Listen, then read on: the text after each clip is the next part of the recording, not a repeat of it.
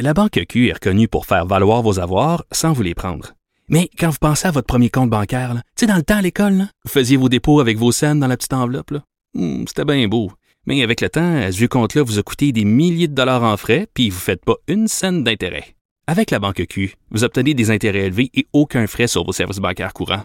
Autrement dit, ça fait pas mal plus de scènes dans votre enveloppe, ça. Banque Q. Faites valoir vos avoirs. Visitez banqueq.ca pour en savoir plus. Pendant que votre attention est centrée sur vos urgences du matin, vos réunions d'affaires du midi, votre retour à la maison ou votre emploi du soir, celle de Desjardins Entreprises est centrée sur plus de 400 000 entreprises à toute heure du jour. Grâce à notre connaissance des secteurs d'activité et à notre accompagnement spécialisé, nous aidons les entrepreneurs à relever chaque défi pour qu'ils puissent rester centrés sur ce qui compte, le développement de leur entreprise.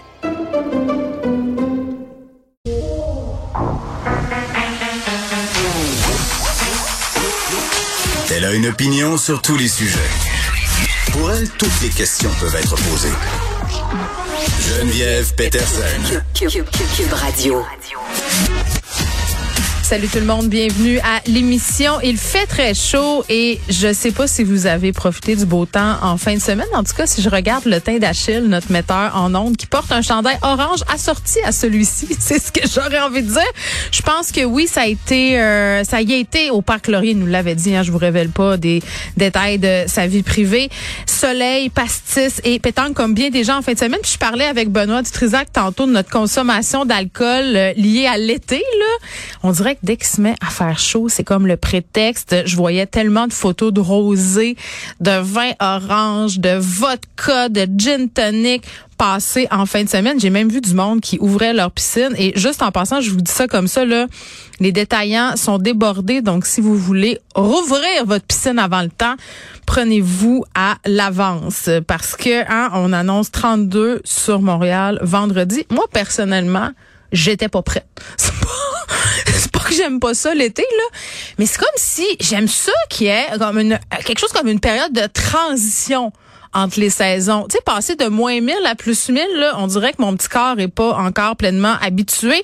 Mais bon, c'est ça, on s'en va vers l'été. On s'en va aussi vers le pas de masque. Rappelez-vous-en, c'était notre dernière fin de semaine masquée jusqu'à preuve du contraire, parce qu'il y a quelque chose qui s'appelle l'automne qui va revenir. Donc voilà, dès le 14 mai, on va pouvoir laisser tomber les masques, sauf dans le transport en commun, les hôpitaux ou les CHSLD. Et d'ici la fin de la saison, on essaie aussi d'avoir des sujets parfois un peu plus été, un peu plus légers. Et à la fin de l'émission, vraiment un article qui m'a captivé dans le journal de Montréal par mon collègue Louis-Philippe Messier que le beat Montréal tout-terrain, le Louis-Philippe qui parcourt la ville souvent en vélo ou à pied ou à la course, il est allé à la rencontre des professionnels, ceux qui sont chargés de garder en bonne condition euh, le manège du monstre à la ronde. Puis je pense que je vous l'ai déjà dit là, moi le monstre puis moi on n'est pas des amis. Une fois, j'ai fait les montagnes russes à la ronde, c'était lors d'un party de bureau chez TVA Publications. Je travaillais dans les magazines et deux de mes collègues m'avaient convaincu de faire le manège avec eux. Et bon, un petit vino aidant, un petit rosé aidant, je vais manger deux trois petites brochettes là, il y avait un pour souligner la fin de l'année. J'avais dit oui et pas d'ail.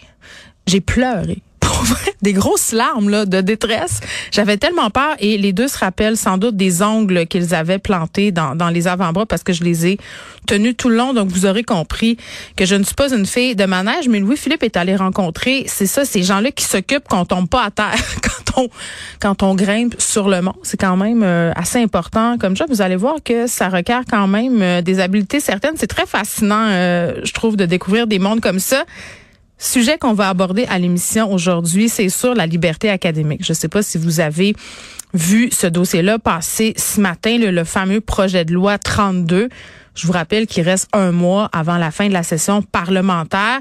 On va parler avec le président de la Fédération québécoise des profs d'université. Pour une fois, là, tout le monde s'entend pour se dire que les 11 propositions mise de l'avant par ce projet de loi-là. Tu on dit souvent le diable est dans les détails. Bien là, selon eux, le diable serait dans les détails. Ça pourrait ouvrir la porte à certaines affaires qui pourraient faire pire que bien. Donc, on va essayer de poser la question. Puis je pense qu'un peu plus tard cette semaine, on va essayer d'avoir Madame McCann, qui est ministre de l'Enseignement supérieur, euh, puisque, bon, je m'étais entretenue avec elle sur ce dossier-là là, quand j'ai fait le documentaire Le Tribunal populaire, parce que bien des profs à cette époque-là se posaient la question euh, si c'était bien au gouvernement de s'ingérer dans les affaires universitaires. Et enfin, euh, une histoire triste, euh, bien touchante aussi. Vous parler d'être médicale à mourir, une mère, euh, bon, d'une jeune femme de 20 ans qui est malade et qui a demandé l'aide médicale à mourir. Ça lui a été refusé.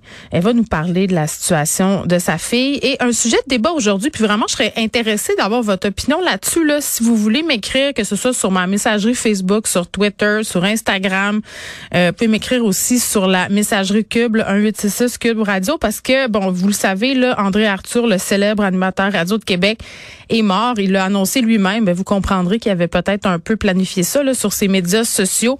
Plusieurs publications aujourd'hui où on dit que c'est pas le temps de parler contre cet homme-là que plusieurs considèrent comme le père de la radio poubelle. Je dis pas que moi je pense ça, mais c'est quelque chose que j'ai beaucoup vu passer depuis ce matin. Euh, puis ça s'accompagne vraiment de tweets, de messages Facebook où les gens disent, écoutez là, sais, cet homme-là est mort. Est-ce qu'on pourrait euh, respecter ça, penser à sa famille? Moi, je l'ai pas beaucoup écouté, André Arthur, pour être très, très honnête. Mais sur Twitter, il était quelque chose. Ça, je peux le dire. Je le lisais. Parfois même, je lui répondais. Et même hospitalisé, là, il a ridiculisé le personnel de l'hôpital en dénonçant le fait qu'on l'appelait mon cher 32 fois par jour avec une voix d'éducatrice en garderie je paraphrase, je vais faire un, on aura cette discussion-là avec Léa Streliski. Est-ce qu'il faut se garder une petite gêne? Est-ce qu'on a le droit de dire d'une personne euh, dans les heures et les jours qui suivent sa mort que c'était pas une bonne personne?